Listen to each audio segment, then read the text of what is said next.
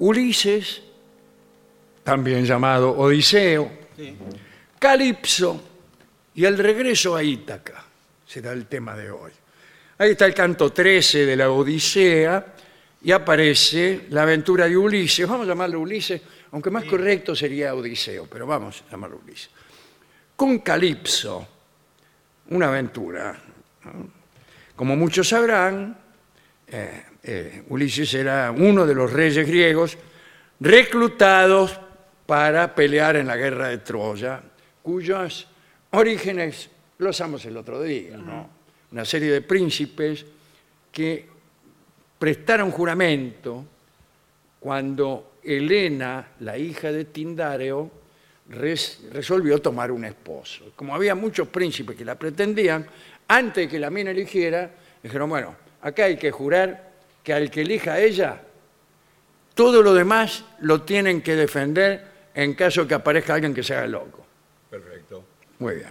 Y el que se hizo el loco fue este, nada menos que, que París, Que la raptó. que la raptó. ¿no? París, bueno, y fue uno de los reyes griegos más astutos también.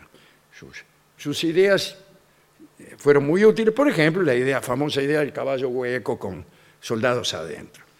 Era rey de Itaca, no quería abandonar su tierra querida, eh, pero tuvo que permanecer fuera mucho tiempo, porque yo calculo unos 20 años. 10 años duró la guerra de Troya. 10 años duró. Y otros 10 años más tardó él en volver.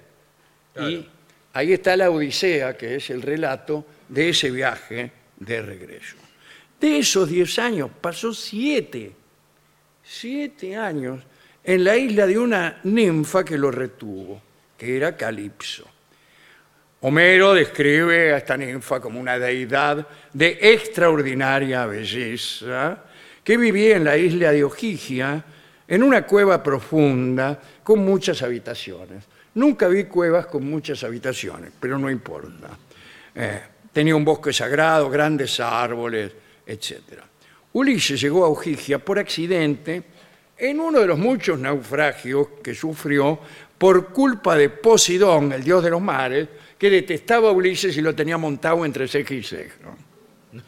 Cuentan que cuando Calipso eh, encontró a Ulises, se enamoró al instante de él. Bueno. Al instante. Y le ofreció la inmortalidad e innumerables riquezas si se casaba o se quedaba con ella. Lo hospedó en su cueva y lo agasajó con manjares, bebida y su propio lecho. Bueno. Buah. Eh, parece que Ulises no quería saber nada en realidad con Calipso porque él estaba muy enamorado de su esposa Penélope, que era la sobrina del viejo Tindario, ¿no? Eh, y quería volver a ver a su hijo Telémaco, que había dejado cuando era un niño. Penélope había permanecido fiel a Ulises desde su partida.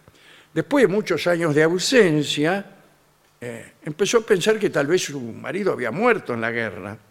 Y había, como saben ustedes, muchos pretendientes, unos 100 más o menos, que eran aspirantes al trono de Ítaca.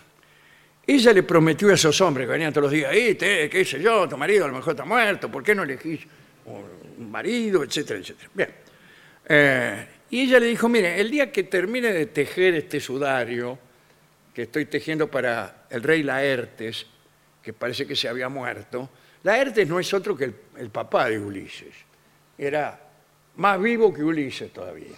Y acerca de que había muerto, no lo sé, porque cada vez que se moría le hacía algún teje-maneje a los dioses y retrasaba o volvía. Bien. Eh, el caso es que dice, cuando ter- eh, Penélope le dice, cuando termine de tejer este sudario, eh, que es un sudario grande, ¿cierto? Pero cuando lo termine de tejer voy a elegir a uno de ustedes. Pero todas las noches se tejía lo que tejía de día, como tanto de nosotros. Mientras tanto, Ulises, después de hacerse eh, el difícil un tiempo, cayó ante la seducción de Calipso. Pero seguía deseando regresar eh, a Ítaca con Penélope y todo lo demás.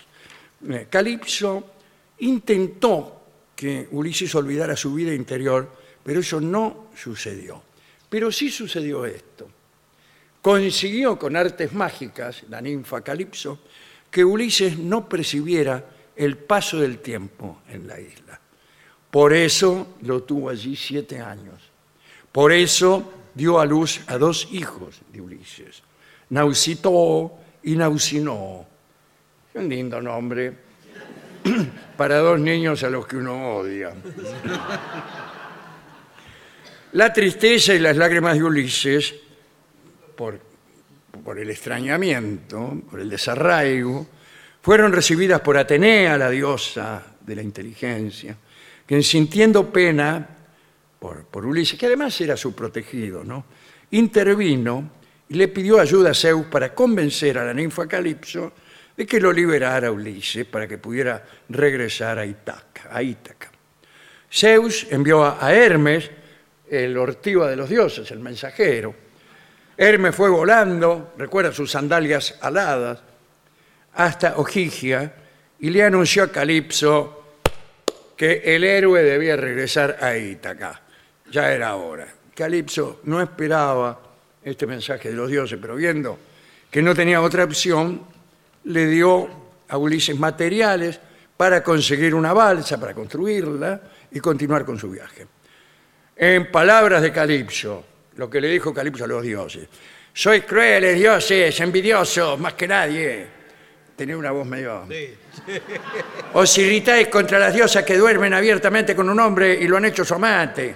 Yo lo salvé, lo traté como amigo, lo alimenté, le prometí hacerlo inmortal. Y sin embargo, mire, mire un poco, Sí. decía Calipso. Eh, y Ulises le dijo a Calipso, venerable diosa, no te enfades conmigo, sé muy bien cuánto te es inferior la discreta Penélope en figura y estatura al verla de frente. Pues ella es mortal y tú inmortal sin vejez. Pero aún así quiero y deseo todos los días marcharme a mi casa. Bueno, está bien. Lo que es, ¿eh? Se ve ¿eh? que era astuto. Ulises construyó la balsa, se despidió de Calipso y chao, se fue. Cuando el dios Posidón, el dios del mar, Neptuno para los romanos, descubrió a Lu- a Ulises otra vez navegando en su barca, le dio un ataque de aira. De, ira, de Ah, ira. de ira. y furioso destrozó la barca, le mandó un maremoto, qué sé yo, pero apareció la diosa blanca protectora de los náufragos y lo ayudó. Y Ulises consiguió llegar a una costa desconocida, la isla llamada Esquería. Se trataba de la isla de los Feacios, anteúltima escala de Ulises. Allí exhausto se quedó dormido. El tipo venía de un naufragio, estaba todo cubierto de salitre, de alga, tenía la barba larga, una pinta de croto que no Sí. podía hacer. Y había en la playa unas hermosas mujeres que estaban allí y estaban jugando a la pelota y la pelota se fue ahí en medio de unos tamariscos que habría Sí. y donde estaba Ulises desnudo. Mm. Y entonces empezaron a buscar la pelota y Ulises despertó y las vio. Y- y medio ocultándose, le digo, ¿qué buscan? Ay, dice, buscamos una pelota, dijo una de ellas. Sí. ¿Será esta? le dijo No, señor. Ulises. No. Bueno, Ulises habló con palabras poéticas y la que buscaba la pelota era Nausicaa, la más noble, hija del rey Alcinoo, y em, oyó las palabras de Ulises y dijo, tus palabras desdicen tu aspecto, no pareces un pordiosero. Y lo llevaron ante el rey, el rey escuchó la historia de Ulises, lo ayudó y puso a su disposición un barco y toda su tripulación para que Ulises regresara a Ítaca. A mí me parece que hay un pequeño intervalo con Nausicaa, pero no, no quiero decir nada. Bueno. El caso es que al final llegan a Ítaca. Y lo dejan, los tipos lo dejan en, en la playa y se van. Los marineros de Alcino. Sí. Dice, aquí está, te dejamos, chao.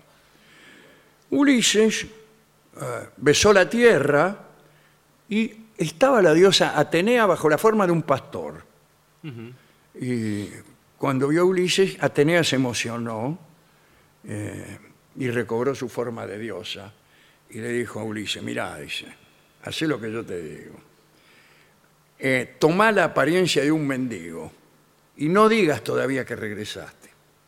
Busca también al, pas- al pastor Eumeo, un brasilero. No, no, señor. No, señor, por favor. Pero, Dijimos que íbamos a hacerlo con respeto al principio. No, un pastor eh, que era un gran amigo de Ulises en otros tiempos. Lo vio, no lo reconoció. Y lo, lo atendió y, y Ulises no se dio a conocer. claro. Y el amigo le dijo, "Uh, hace tanto tiempo que perdimos a nuestro rey Ulises, no está- nada es lo mismo, Eh, su mujer está llena de pena y dolor, presionada por muchísimos pretendientes que insisten en que debe volver a casarse. Y en ese momento, ¿quién aparece? Telémaco, el hijo de Ulises, Sí. que ya era un muchacho grande. Eh, y Ulises entonces se dio a conocer y le contó la verdad a Telémaco. Bueno, se pusieron de acuerdo para, destruir a los pretendientes de Penélope. Y al día siguiente Ulises, bajo la- el aspecto de un mendigo, de acá, entró en el palacio donde estaban todos los pretendientes, pero estaban ahí y además eh, le tomaban los vinos a Ulises, le comían los sándwiches, le sentaban en los sillones de Ulises, estaban ahí. Penélope estaba en la pieza encerrada o qué sé yo, cada tanto salía allí, momento que estoy tejiendo, qué sé yo. Eh, y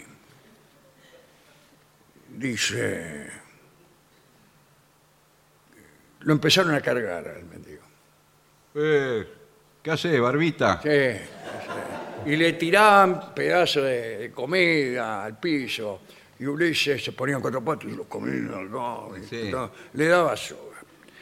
Eh, al otro día, eh, Penélope no sabía nada, pero Te- Telémaco, Algo le dijo. algo le dijo.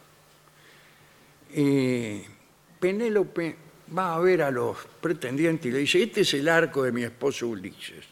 Un arco trae grandote. Sin duda era el más hábil con esta arma.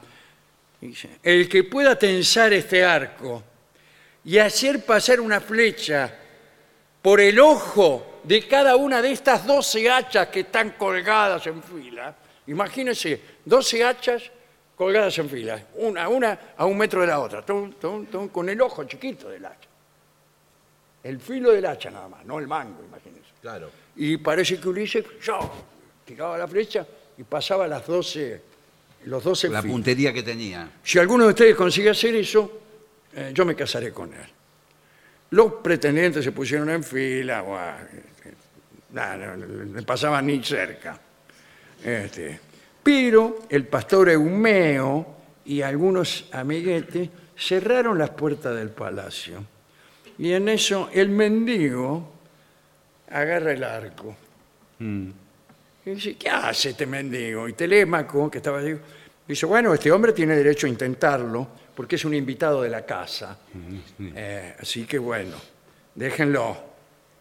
Ulises agarró el arco, tensó una de las flechas, tiró un tiro y ¡shim! pasó la flecha por las dos. Y dijo, soy Ulises. He vuelto y ustedes traidores, bla, bla, bla, bla. Y junto a Telémaco, Ulises luchó contra todos los tipos que eran como si les ganaron. Los mataron a todos. Una masacre. Y así Penélope supo que Ulises había vuelto. Entonces, ahí se acercó la reina, su esposo. Todavía no estaba muy convencida. Había envejecido Ulises. Claro.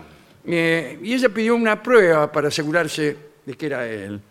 Le dijo a su nodriza, eh, delante de Ulises, sacá la cama que hay en nuestra habitación eh, y llévala al jardín o algo así.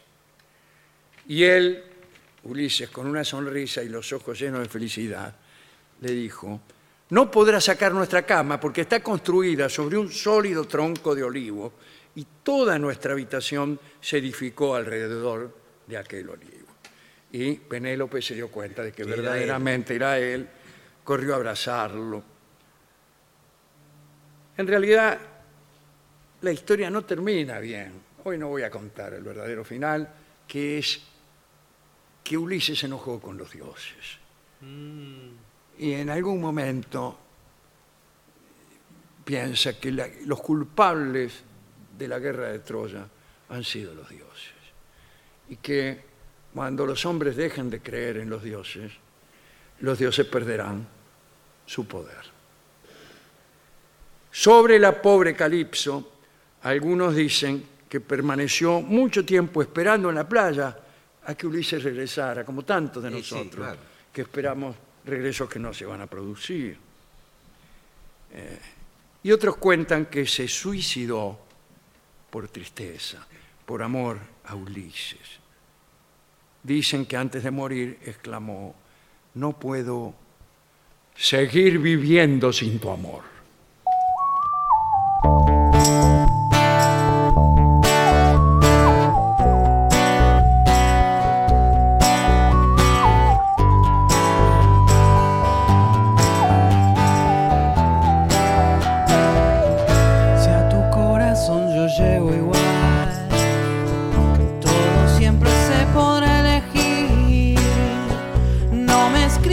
La pared, solo quiero estar entre tu piel.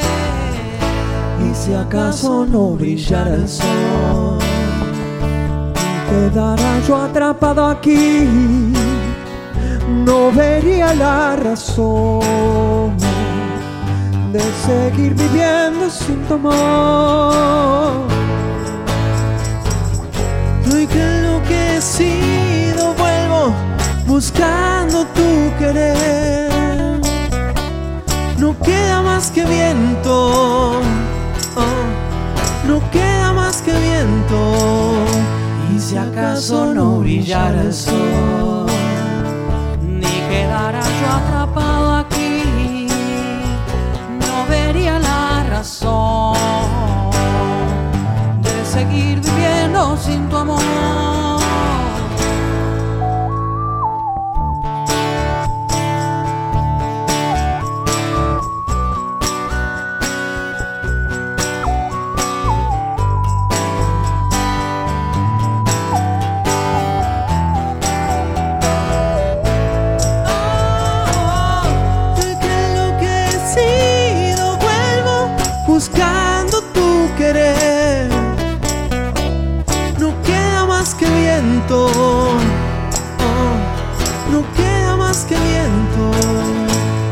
Acaso no brillara el sol, y quedara yo atrapado aquí, no vería la razón de seguir viviendo sin tu